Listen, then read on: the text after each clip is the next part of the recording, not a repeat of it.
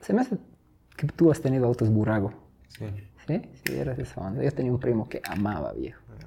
Y tengo, o sea, como que percibo eso en vos. He tenido dos nomás, pero. No, es que tampoco eran eran baratos. caros, sí. He tenido un Viper rojo Es que ese era el auto para tener en... Mi primo tenía ese igual. y, Qué buen auto. y un Lambo Diablo amarillo, Ok. más grande. ¿Se dice Lamborghini o Lamborghini? No sé, Lamborghini. en italiano. En italiano.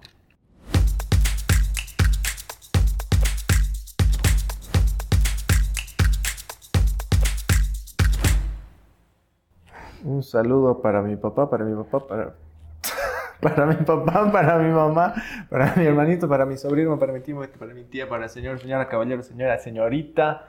Pase, pase. Ah, este es tu Amuki semanal. Estoy con el Juanma como siempre, como es viejo. ¿Cómo están? Y vamos a comenzar el Amuki de hoy. ¿Cómo es? ¿Todo bien? ¿Qué novelas, qué datos tienes hoy? ¿Datos? Es algo. Esta vida está llena de datos. Tengo datos. Pues Big Data. Tengo datos curiosos sobre la música. Ya. El primero es sencillo, que no tiene, no hay mucho donde jalar. Es que si sabías mm, en honor a quién lleva, en honor a quién Marilyn Manson se llama Marilyn Manson. No. Es un nombre artístico Ya. y está compuesto por el nombre de Marilyn Monroe Ya. y había un, un asesino serial que se llamaba Charles Manson, no sé si has escuchado alguna vez. Capaz. Entonces compone esos dos nombres y es Marilyn Manson. ¿Y por qué? ¿Y por qué Marilyn? Era, al parecer, ¿Su ídola? eh, no, supongo que era tal vez cultura pop del momento, o qué sé yo, Ya. quería llamar la atención. Ya.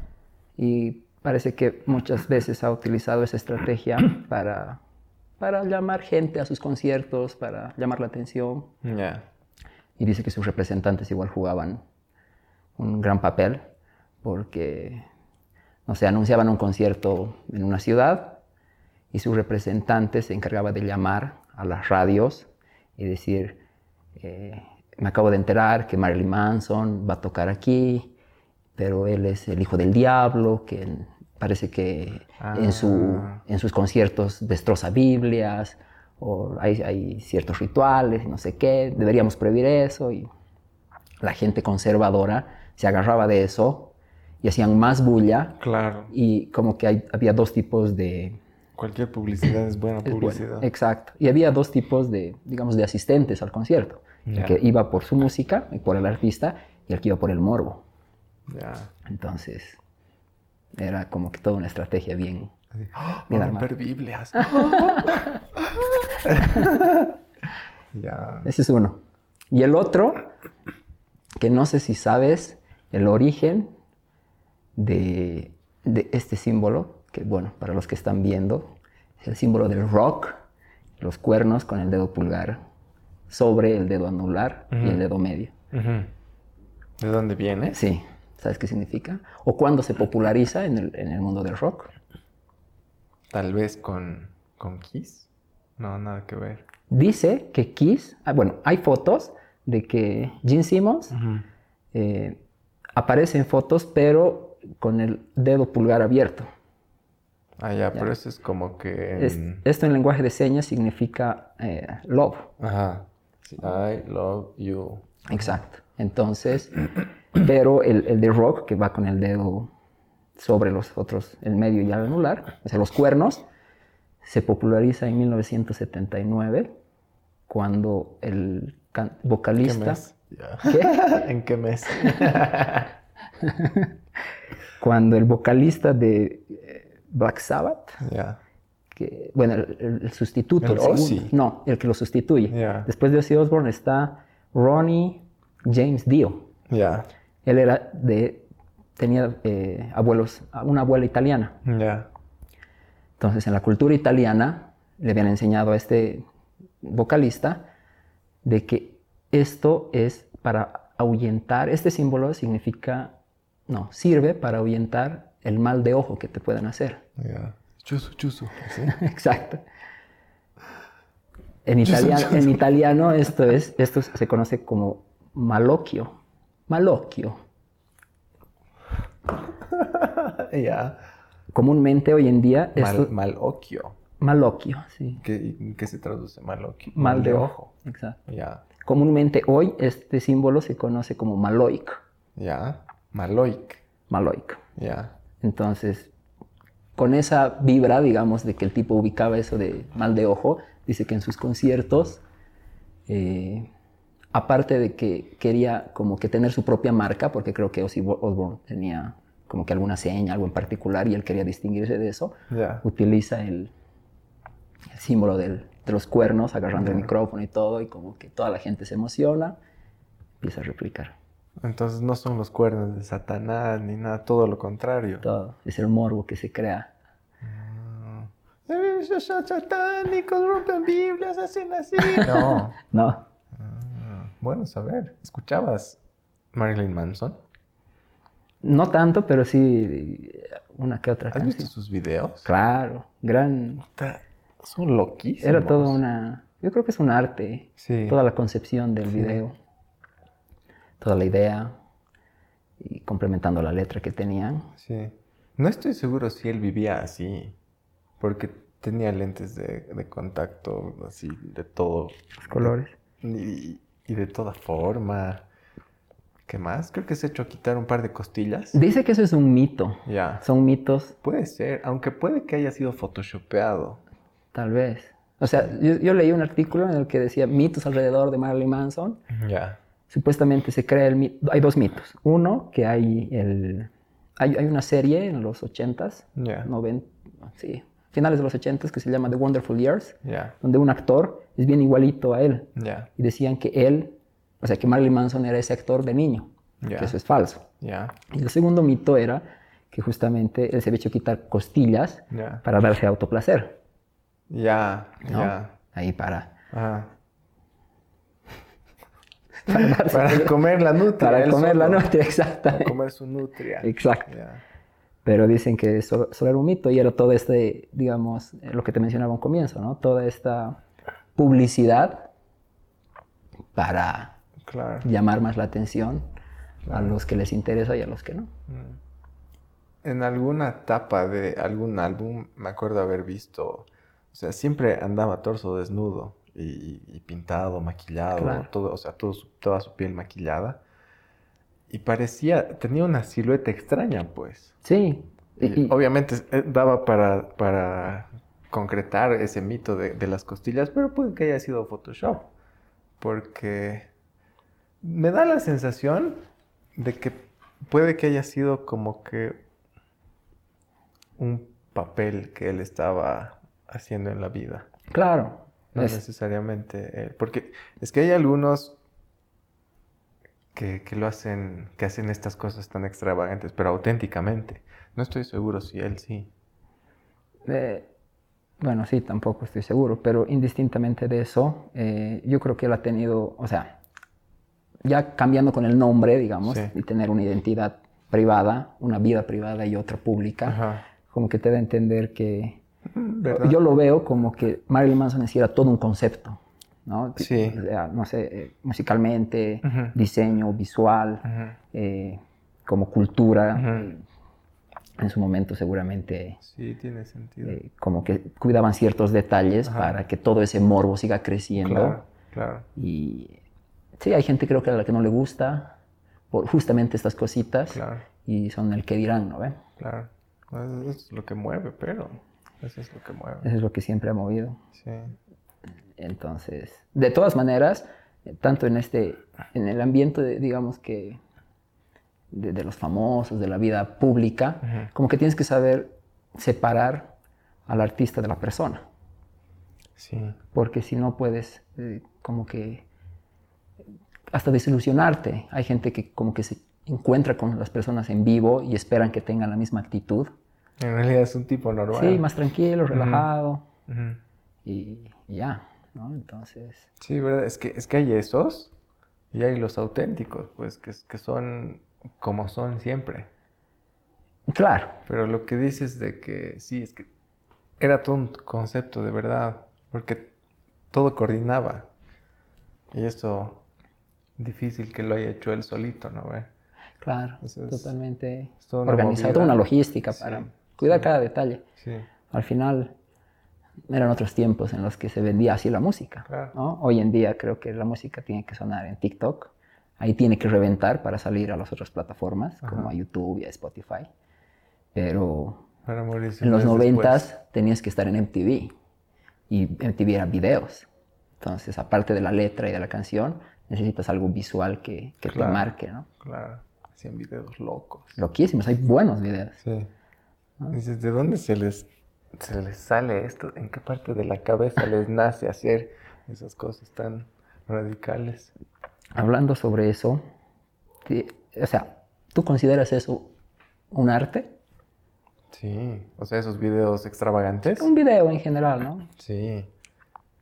Es que, es que toda creación visual, toda creación en realidad tiene que ser concebida primero. Y es ah, y cuando ya la ves concretada y sabes que hay, es que no todos tienen bien en cuenta que hay todo un proceso detrás del producto final. Exacto. Entonces yo veo esos videos y digo, ¿de dónde se les ha ocurrido tanta extravagancia, tan, estos movimientos, eh, este humo, que, las lenguas y que no sé qué. ¿De dónde sale tanta variedad, tanta mezcla de ideas combinadas armónicamente, en una sola cosa? Esa es la palabra, totalmente. Sí, no, genial. Eh, escuché alguna vez la frase que decía que arte es todo lo que te hace sentir algo, no tiene que ser necesariamente bueno o malo. Había, no sé si viste, había una, una banana pegada con un sticker en no sé qué exposición de, de, arte. Y la gente estaba indignada y le decían, les preguntaban, les decían, ¿qué sientes al ver esto? estoy indignado, que cómo esto va a costar tanto. Y decían, perfecto, eso, eso es, exacto. Quiero que sientas algo, no, no, no necesariamente algo bonito. Si estás indignado, yo como artista he cumplido mi objetivo. Ahora, que el mundo diga que eso vale eh, millones de dólares, ese es otro mambo donde, digamos, yo no tengo cabida. Y es lo que alguna vez creo que hemos hablado igual fuera de micrófonos, el poder que le da la gente y el valor a las cosas. ¿no?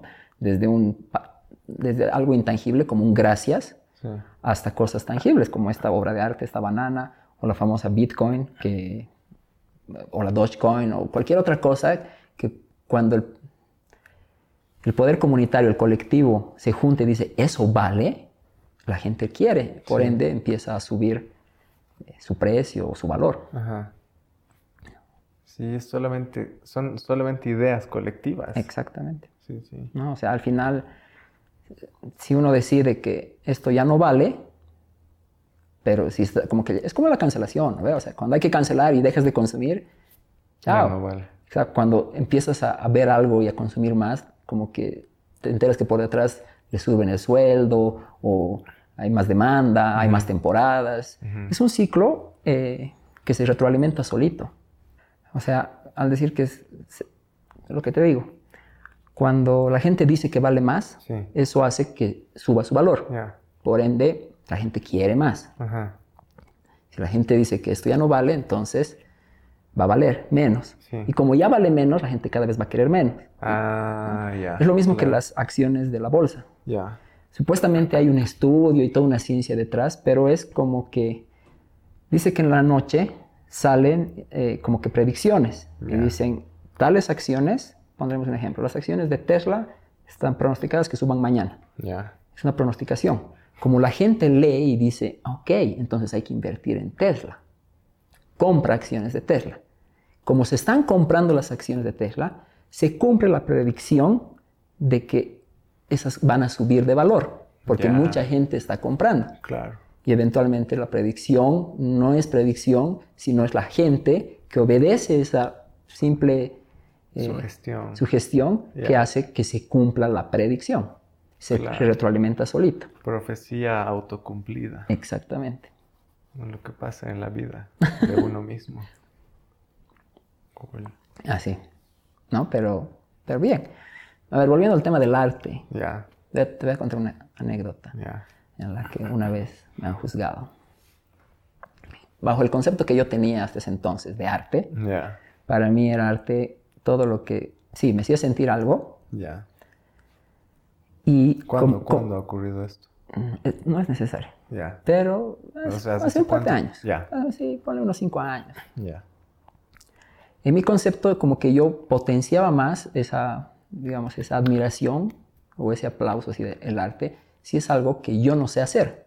Ya, Al- algún, alguien que pinte un graffiti, que toque la guitarra, que, no sé, que, que resuelva un cubo Rubik, haz de cuenta. Ujú. Para mí era un arte. Ya. Yo no lo puedo hacer, esta persona sí. Admiración, me hace sentir admiración. ya, Entonces, en una oportunidad he ido a, a un table ya, y he visto pues a, a las tableeras bailar. Entonces, la primera vez que yo he visto era así como que, wow, porque estaba viendo pues un arte, un baile que utilizaba como, eh, como acompañante un tubo.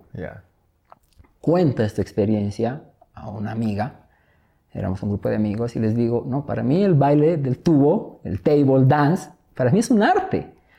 No, que eres un cochino, que cómo, que qué te pasa. Y yo tratando de explicar mi punto de que pero me hace sentir admiración, pero es que yo no lo puedo hacer, entonces debe ser complicado porque requiere entrenamiento y no sé qué. Sí. No, que qué te pasa, que cómo vas a ir a esos lugares. y yo quería enfocarme en explicar el, el arte y le, le ponía como que el ejemplo, pero a ver, ponte a pensar en, no sé, en alguien que salta la cuerda y en todo lo que entrena para sacar los trucos claro. o en sacar fotos y todo lo que estudia, todo lo que lee para tener la pieza que desea tener.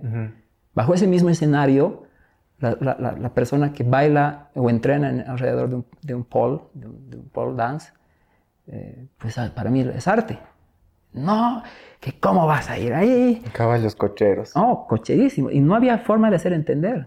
Y además que me decían que además esas chicas deben ser como que raptadas, que cómo vas a fomentar ese negocio. y ok, la charla no llegó a donde tal vez tenía, donde estaba orientada, Sí. Pero me acuerdo ahora que estábamos hablando de arte, que bueno, para mí el pole dance eh, me hacía sentir admiración y decía, wow, qué interesante. Sí. Años después, estoy hablando hace unos dos, dos años tal vez, creo que la la- el tiempo me da la razón Ujú. porque se ha quitado ese tabú del pole dance. Ahora hay academias que te enseñan pole, o sea, es, una, Claro. es una forma más de hacer ejercicio. Exacto. Porque es, es jodidísimo. Es complicado. Tienes Yo que tengo tener una fuerza para manejarte hasta arriba y agarrarte y los dar vueltas. sí. Duro. O sea, digno No- de admirar y de aplaudir. Es como, es como los trapecistas del circo. Exacto. O sea, no es chairo. Yo tengo unas eh, dos, dos amigas que, que practican pole dance y de vez en cuando suben sus historias en, en Instagram. Y a veces pues suben todos los moretes que se les Claro, ocasiona Claro. Y por- las quemaduras. por de- intentar estar ahí coordinando, no sé, pues la coreografía, y Mm. todas las acrobacias. Entonces, eh, No, no es. ya no he vuelto a hablar con esta, con, esta, con esta chica sobre el tema. No sé si volvería a hablar, pero creo que, que el tiempo deja como que algunas cosas Sí. abiertas, ¿no? Y no, tampoco está mal. Claro que muchas de las cosas que ha dicho eh, tienen su fundamento, pero, O sea, sí. pero Es que yo no estaba enfocado en eso. Claro, no estaban hablando. No estaba orientada a eso. Sí, Ajá. sí, totalmente. O sea, comprendo y comparto también esos puntos. ¿no? Ajá, O sea, claro. hemos escuchado eh, aquí en La Paz la, la historia de la Gran K, el Katanas, que era así como que K.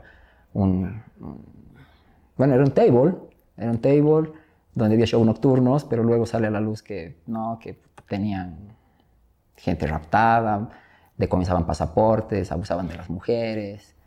Ya no era un, un table, sino era como que un, un nosocomio.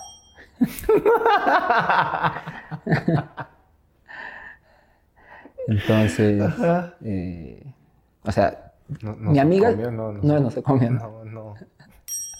un burdel. Entonces, eh, Caso de burlesque. burlesque.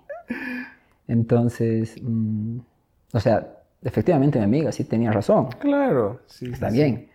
Y, ya, Pero igual, o sea, sí, no estaba viendo más allá.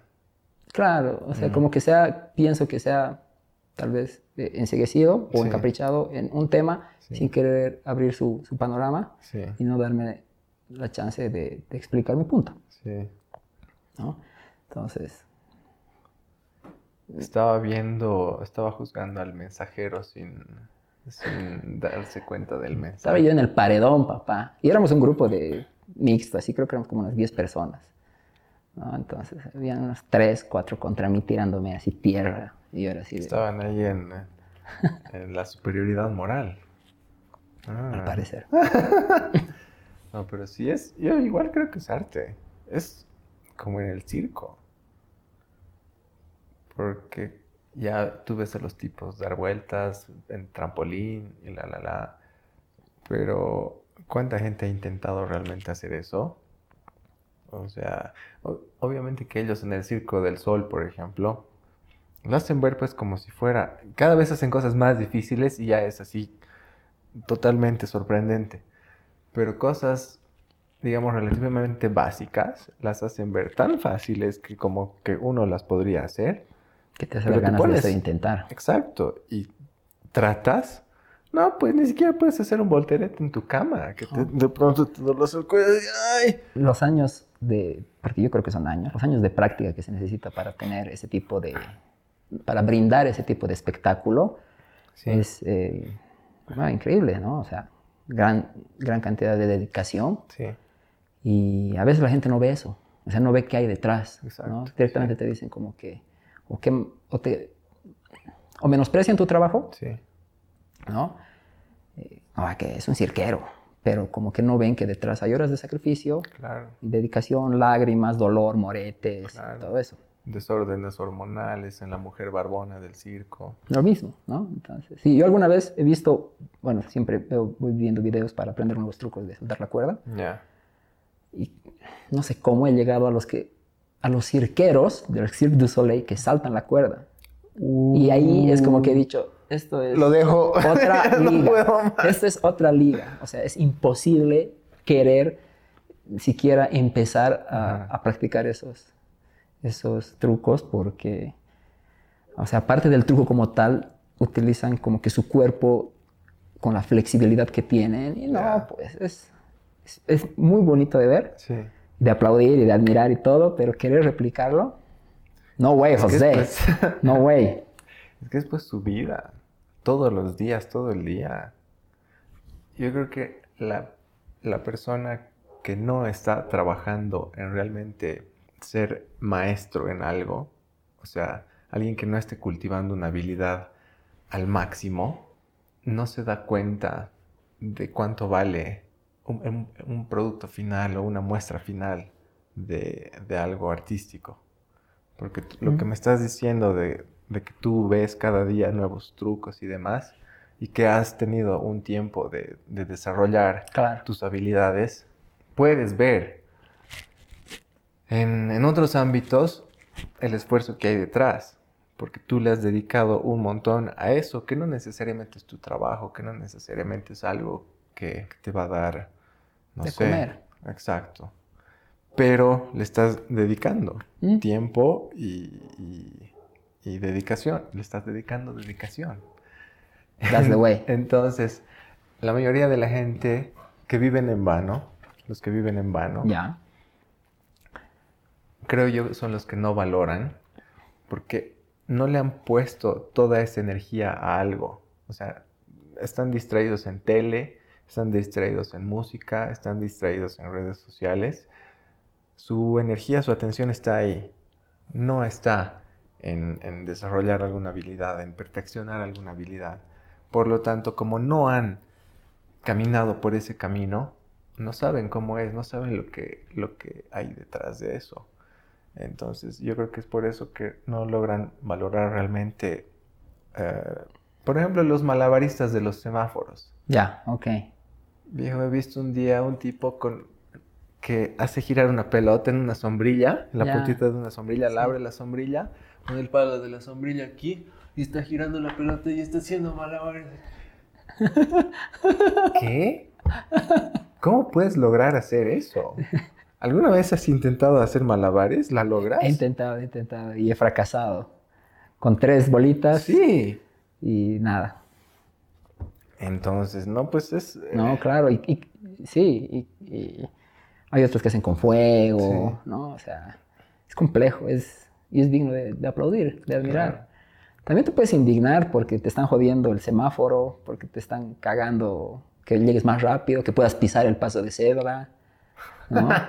Eh, porque hay ese tipo de personas que son Sí. justamente las que, las que mencionas. ¿no? Entonces, todo depende con, con los lentes que decidas ver la actividad Claro.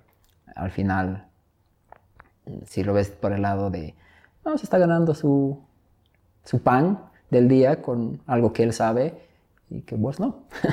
o que tal vez vos no te animas y sabes hacerlo. Siempre igual estoy en la, en la cabeza, con la cabeza en que, por ejemplo, esto, alguien lo ha ensamblado. Ya. O sea, un- ¿Qué es eso? Para los que no te están viendo. Ah, verdad. Esta es una petita, es una petita a escala. Verde, Vivan las petas. con techo blanco que dice taxi, es un taxi de la Ciudad de México. Entonces, esto lo ha ensamblado alguien en México. Y de ahí le puedes ir desenrollando el hilo de quién será ese que ha hecho, cuánto tiempo habrá tardado, tendrá guaguas, Te- qué, cuán joven será. Ahora no lo exploten, claro. Y así con todo este banquito, ¿qué, qué carpintero lo habrá hecho? ¿Será único este o habrán hecho 10 del mismo? Voy a averiguar eso mientras googleo en mi iPhone ensamblado por tailandeses que han sufrido. ¡Trabaje! ¡Trabaje! Obviamente el panorama es, es- es complicado, ¿no? Porque sí sabemos que hay, eh, por lo menos producción en masa, cuando hay industrialización en masa, Sí, eh, claro. y trata de reducir los costes y sabes que las condiciones de trabajo como que Sí. son precarias, no son del todo buenas, ¿no? Y, Ah, y ni siquiera ahí, o sea, a veces se dice que o sea, las grandes empresas como Facebook, YouTube, Google, los tienen a sus trabajadores igual cagando pilas. Sí. Igual, eh, igual, igual, o sea, sea, sea el, el humano que sea, hay un background ahí, hay... Es alguien pues que ha tocado esto, que, que ha hecho esto. Ya, los moldes, ¿no? Digamos, pero era el moldecito. Claro, o sea, Pero le ha puesto algo de él aquí. exacto. Le ha puesto alguito. Le ha colado los foquitos. Sí, por más que lo, lo estén explotando, hay, hay parte de, de alguien aquí. Igual en la, en la comida. Una papa. ¿De dónde viene esa papa? De Perú, ponte. Claro. Esa tierra, ¿cuántas veces habrá sido removida? ¿De dónde habrá venido polvo? Tal vez de Bolivia llega un poco de polvo. ¿De dónde ha llegado el agua? Los bichitos que estaban ahí, desde cómo han nacido esos bichitos, si estaban de por ahí o una volqueta traída abono. Claro. Es que es, todo es una, al final creo que todo es una mezcla de, de todo. Eh, no sé, yo una vez escuché que decía que al final todos somos polvo y el mundo, o sea, en sí es como que esa renovación de polvo. A ver, esa renovación de polvo, de, el polvo de, de- de- de mi, de mi yin, eh, llega al ambiente, se va, se va a juntar con otros polvitos y va a llegar a, esa, a ese lugar de, donde cultivan papas. Y, Claro. y efectivamente la papa va a salir con tierra, esa tierra va a llegar a tu, al mercado, del mercado a tu, a tu, a tu cocina, Ajá. vas a lavar, esa tierra se va a ver en el, en el desagüe y va a aparecer en el otro río, y va a estar al- como que regando nuevas lechugas, Todo está conectado. todo está conectado, entonces como que solo se transforma Sí. eh, las pequeñas partículas de esta vida, sí. ¿no? Y Y en esto mismo, en estos ciclos, los ciclos del agua, ¿no ves? Río, mar, nubes, lluvia. Ah, ya, esta- los estados del agua. No, sí, digamos. ok, Pero sí. en- dentro de, del medio ambiente. Ok. Es muy posible que hayamos tomado, así, ah, aunque sea un chiquitito, Ya. del pis de Albert Einstein. ok, entiendo, sí. Te voy a contar algo que he escuchado una vez. Ya. Eh, tenía que llegar, no me acuerdo a dónde, al centro, Ya. a las 9 de la mañana. y había ese programa, en el, en el minibús estaba escuchando ese programa, no sé si has escuchado, que se llamaba Proteste Ya, donde la gente se quejaba de Solo todo. llaman, ¿no? ve? Y Exacto. comienzan a requintar. quiero protestar por este bache, quiero protestar porque, no sé, no hay luz aquí, ese tipo de protestas. Sí. Pero había una que nunca se me va a olvidar, y que justo viene al tema. Ya. Llama a una señora así indignada Ya. y dice, yo quiero protestar contra los minibuseros Ya. y pedirles por favor que dejen de escupir por la ventana, porque ese es su flema, ese es su pollo que llega al asfalto, con el calor se evapora y llega a las nubes y luego esas nubes cuando llueve llega nuestra lechuga. Entonces esa lechuga llega a mi mesa y me estoy comiendo el pollo del minibusero de alguna u otra manera. Entonces, por favor, quiero que los minibuseros dejen de escupir en la calle. Y como te Ay, digo, es- era un programa tan random y que obviamente no era parte de, de mi, de mi sintonía diaria, pero justo estaba en el momento perfecto, a la hora perfecta, en ese minibús que escuchaba ese programa Claro. y entró esa llamada Pobre señora. a putear para a reclamar por, por los pollos y gargajos de, de los minibuseros. Qué chistoso. chistoso. Pero Así no, que- pues no se ha puesto a pensar en todo lo demás que sube a las nubes. Claro, Ah, qué bueno. pero ay, va por ahí, ¿no? Interesante. Trágico. Ah, trágico. ¿Sabías que hay dos tipos de tragedias? Ok. A ver, ¿no? O tal vez sí. Cuando, cuando no logras obtener algo que quieres, es trágico. Ya. Y cuando logras obtener algo que quieres, también es trágico. Ya he escuchado eso alguna vez. ¿Por qué? ¿Por qué crees? He escuchado. Estoy segurísimo que lo he escuchado. Ajá. A ver, tal vez esté equivocado. Eh, ok, es trágico cuando no logras porque puede ser conceptualizado como un fracaso exacto. y también un aprendizaje Sí, para seguir intentando. sí. Y eventualmente llega a ser trágico cuando lo logras porque como que eh, cumples el objetivo. Entonces como que tu aspiración puede que tengas un minuto, unos minutos en los que tal vez te quedes en, "Ay, ¿y ahora qué? Y ahora. Porque ya, ya tanto he trabajado para conseguir esto, que lo he logrado, ¿y ahora qué? Exacto, y es trágico porque te deja sin rumbo. Como que ya has llegado y ahora Exacto. y te deja sin rumbo. Es lo mismo que no lograrlo. Ahora, eh, yo creo que eso sucede más que todo cuando hay algo tangible, algo, algo que es más tangible. Aunque tal vez no necesariamente. Pero va hacia tener un norte pero digamos que, que simplemente sea una dirección, no sea una meta. Porque al final llegas, llegas al norte, pasas el norte y comienzas a hacer el sur. ¿Ya? ¿Sí? Exacto, Entonces Exacto. comienzas a ir hacia el sur. Exacto. Entonces, por eso creo que no tienes que tener necesariamente un norte, sino una dirección. No, pues llegas y listo. Y ahora. O, Hay que disfrutar el viaje y no el Sí. destino. sí. ¿Algo así? Sí, sí, sí, sí, pero más allá de, de no, no conceptualizar un, un destino Ya. como tal, simplemente una dirección, porque puedes, Claro. puedes llegar a ese límite y, y como que se va a terminar todo.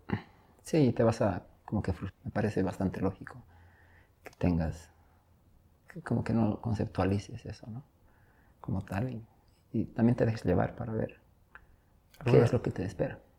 alguna vez tú has querido así algo con, con todas tus ganas y lo has obtenido y después, Am, sí, te puedo poner un ejemplo así bastante básico. ya, ya, Esta gorrita. ya, Estoy usando una gorrita que dice o bueno, que es la marca de Roger Federer. Y en su momento yo quería. Ya. Y aquí en Bolivia no vendían. Ya. Y no vendían, y yo quería, y mil cosas. Y así con todas mis gorras de béisbol, que aquí tampoco venden. Y las de tenis, que son de Federer. Ujú. Entonces en su momento como que yo trataba la oportunidad de, de buscar, pues. De buscar que alguien me lo traiga, de ver si podía comprar por internet, aunque me caguen con un impuesto, no sé, por traer y todo eso. y me frustraba, me bajoneaba, me deprimía, porque yo quería una gorra y no había gorra. Ya.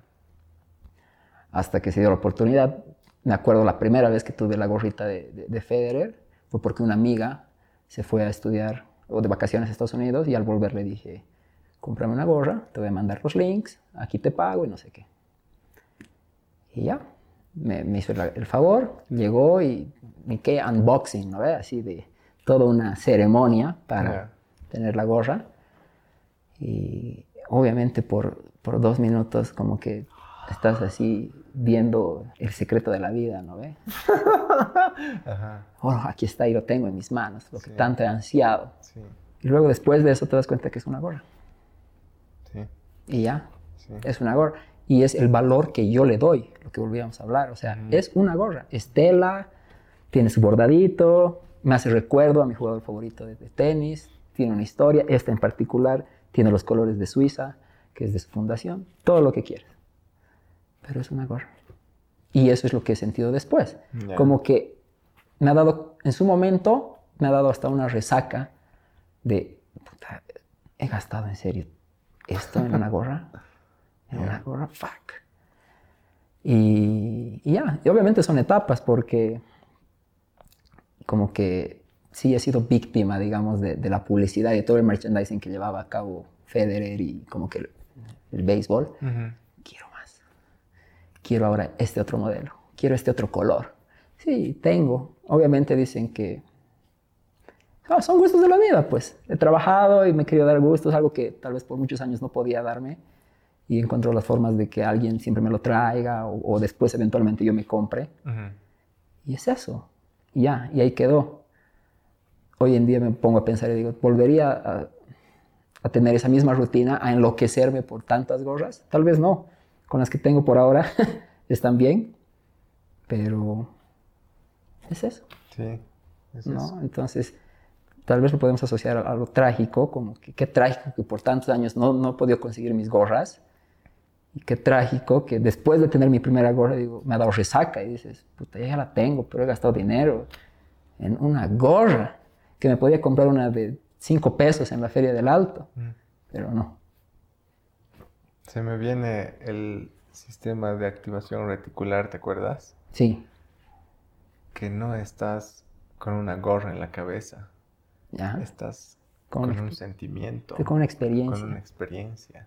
Sí, Pasa esa experiencia y lo que queda es es, es es un objeto. lo que realmente ibas a tener. No lo, que, sí, no lo que idealmente... Bueno, sí, has tenido la experiencia. Pero ha sido pues así. Claro, ha sido, que- eso ha sido lo más corto, ¿no? O sea, Sí. eventualmente, sí, obviamente son gorras, pues es, es eso, o sea, yo le doy el valor y como dices, tal vez me quedo con eso, de que yo le doy el valor de que no es una gorra, es una experiencia, es tal vez, tal vez es horas de trabajo para conseguir dinero, para tener un gusto mío y tener una gorra y poder conceptualizar todo eso eh, en algo material, ¿no? O sea, se- como que ese era tu propósito. Voy a ahorrar, me voy a cohibir de ciertas cositas, un poquito de austeridad aquí, aquí, allá, Sí. para juntar el dinero y tener una gorra. Sí, no, pero es tal cual lo que dices de que tú le estás dando ese valor según todo lo que te estás imaginando que Obvio, le estás poniendo. Obvio, obvio. Y por eso tal vez como que la cuidas y, bueno, o sea, esta, por ejemplo, no- yo no hago deporte con esta. No quiero que transpire. Entonces, es, es, es, es- es así. Sí, claro. Tengo otras que sí hago deporte, entonces. Y es, es lo que yo he maquinado o he titireteado ahí alrededor de la gorra para- Para convencerte Para de convencer. que tienes que comprar. y, y que no ha sido un gasto. Sí. Ya está. Por eso dicen que hoy en día la, como que el marketing del momento Sí, es que ya no te venden cosas, sino te venden experiencias. sí. ¿no? Y te dicen que es lo más genial porque es mucho más fácil engañar a alguien. A través de sus sentimientos. No, no, no. ¿No? No, engañar a alguien que convencerle de que ha sido engañado. Ya, ok. O sea, si le dices a alguien tan mamado, pues no, a mí, a mí no. Entonces, ahí tú te puedes poner en campaña para engañarlo, porque va a ser mucho más fácil a convencerle de que le han engañado. Claro. Y yo creo que Eso es hacen lo que está eso pasando ahorita. una, una Me y estoy otra vez. Me estoy engañando. No, no, las, las empresas de marketing Ok, lo hacen una y otra vez. Ujú. Y, y te maman y te maman y te maman. Y, y es, ese proceso es tan sistemático y sin pausa. Es una receta, ¿no? Sí, exacto, es una receta. Y cuando viene algo que no es mainstream y como que te quiere abrir los ojos, no te dejas. No te dejas, porque el ego no quiere aceptar que ha sido engañado con técnicas de persuasión. Entonces rechazas lo... rechazas la verdad, digamos. Ya. Porque la verdad. Como que no te la es- quieres creer, siempre- digamos. Ajá, Sí, no sí. siempre es lo más agradable, ¿no? La verdad. Duele, pues.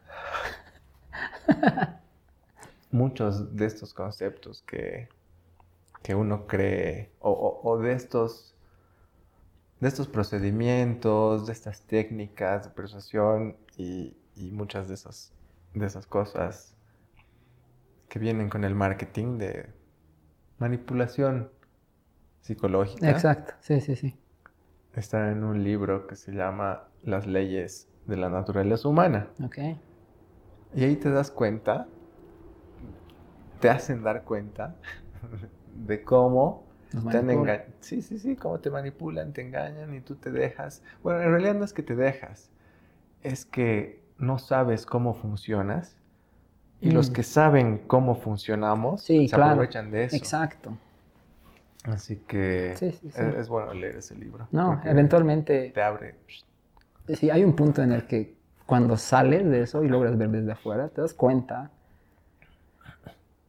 y realmente te das cuenta que no necesitas eso que Ujú. te están queriendo inyectar Ujú. a la fuerza con cualquier método, cualquier publicidad. Ujú. No, no necesito. Y sí, pues las víctimas, no, ni siquiera víctimas, los, los grandes compradores, los mejores clientes, son los que tienen un vacío en su vida y quieren llenarse de cosas y tienen como que más facilidad de asimilar todas estas como que artilugios del marketing y de los mensajes. Y dicen, no, yo quiero eso, necesito comprar eso. Y es, yo creo que es muy bueno saber, porque así tú lo puedes aplicar también con, con los inocentes. Ya. Pero más importante, ¿De quién te quise aprovechar? no, pero más importante es que no, ya no te la van a hacer, ya, claro. ¿entiendes? Porque por todo lado te la quieren hacer para venderte algo, ya sea material o, o no material, como por ejemplo, qué sé yo, conocimiento. Te dicen, te voy a vender eh, los procedimientos para cómo eh, no tener miedo al agua, ponte. Ok. Y te van generando un interés y te van generando una necesidad Claro. con diferentes estrategias que si tú las supieras, Esa es la palabra, estrategias. que si tú las supieras, supieras que existen, supieras cómo funciona, cómo funciona tu cabeza, eh, dirías, estos me están engañando, o sea, ya me van a vender algo, pero eso mismo yo lo puedo conseguir de otra manera, o incluso yo mismo autodidactamente conseguirlo, puedo adquirir, claro. y ahí ya no te dejas, pues, mamar. Exacto. No, sí, sí, totalmente. Que te puedes dar cuenta y ya no, ya no entrar en ese juego. Ajá. Eh, el marketing también hace su parte como que igual tratando de escalar más ubicas que ahora hay el neuromarketing y que- nuevas estrategias. Y la palabra estrategia, como Sí. te digo, es la clave aquí, porque una estrategia es algo que está bien planificado, Sí. Tiene objetivos así bien concretos y tiene pues un, un- un desenlace. Entonces, detrás de eso, eh, justamente hay estudios para así, para tratar de convencer aún intentando con la gente que ya ha salido de ahí. Ujú. ¿no? Sí, sí, sí. Y para eso sirven estos. Hay tantos servicios gratis. eh, he agarrado mi celular por si acaso, para los que, que están escuchando. Hay tantos servicios gratis que en realidad son gratis. Porque lo que venden son datos que le van a servir a la gente de marketing Exacto. para direccionar sus estrategias. No, pues, sus estudios de mercado, eh, desarrollo de nuevas tendencias. Sí, totalmente. y, o sea. y meter pues de la manera más sutil, pero lograr meter su producto y profit, profit, profit. Exactamente. No, obvio, interesante, buen tema. Genial. Y hay un podcast que yo escucho que dice, bienvenidos a este podcast que está patrocinado por nadie. Porque la publicidad apesta. es un buen podcast. Apesta. Hay publicidades buenas. No, Yo claro. creo que hay... Es que hay dos, dos ámbitos. Ya. Hay el lado visual, o sea, la publicidad como Ya. tal, y lo que está detrás, que justamente es lo que estás hablando. Toda la recolección de datos, el que te aparezca una ad en Facebook, en Instagram, hace que tú le estás pasando datos eh, en segundo plano, ¿no? Sí, sí, sí. La publicidad como tal es buena, obviamente Sí. puedes crecer, llegar a nuevos mercados. Ah, como todo, tiene dos, dos lados. La Ujú. publicidad es buena y, y mala al mismo tiempo. Ujú. Como te acuerdas las publicidades de La llama que llama, Sí, gran publicidad. claro. En su momento seguramente no había esa recolección de datos, pero por detrás seguro había más intereses económicos. Sí, y no tanto, esas me acuerdo que no, ya, está bien intereses económicos, pero esas estaban como que más para informarte que puedes llamar muy lejos, cosa que antes no podías, No y ahora puedes. Exacto. tío. Hasta las llamas pueden llamar, que están ahí en medio de la nada. sí. Como que publicidad más informativa, no tan, no tan que te quieren empujar Ya, sí, algo a la que te mala, ¿me taquear, ¿no? Sí, sí. Como si fueses un ente vacío que necesitas esto. Exacto, sí, sí, sí. Bueno, y creo que cada vez hay más gente despierta y como dices, hay gente que ha salido de eso, pero hay nuevas estrategias, nuevas maneras, pero igual de alguna, de alguna forma meterlos a todos al embudo. Al embudo, exacto. No, genial. Bueno, creo que con eso podemos acabar. Hasta una charla divertida, amena, un buen amuki. Pues hoy es el último amuki en video, porque esta vida es trombólica. Hay que saber subir y bajar. Nada es estático. Hay algunos proyectos que hay detrás del amuki que impiden que sigamos haciendo video, pero vamos a procurar que sigan saliendo en audio. Así que, ah, buenísimo. Nadie sabe, igual en un futuro podemos volver con, con video o, o otra cosa, no sabemos. No sabes. ¿Sabes tú? ¿O tú? ¿O tú? ¿O tú? Nada, pues ya, hay, hay que acabe. Gracias por ver o escuchar este podcast. Y gracias a ti, Sam. Hasta otro Moki. Gracias, viejo, por otra temporada. Gracias Temporada. a ti, a ti, a ti, está a ti. Gracias a ti, a ti, a ti, a ti, a ti por escuchar, por ver, por oler. Y ya nos escuchamos, o tal vez vemos, o tal vez olemos en una siguiente. No te dejes engañar por esos marqueteros. Un saludo a todos los marqueteros. Hola. Chao. Adiós. Original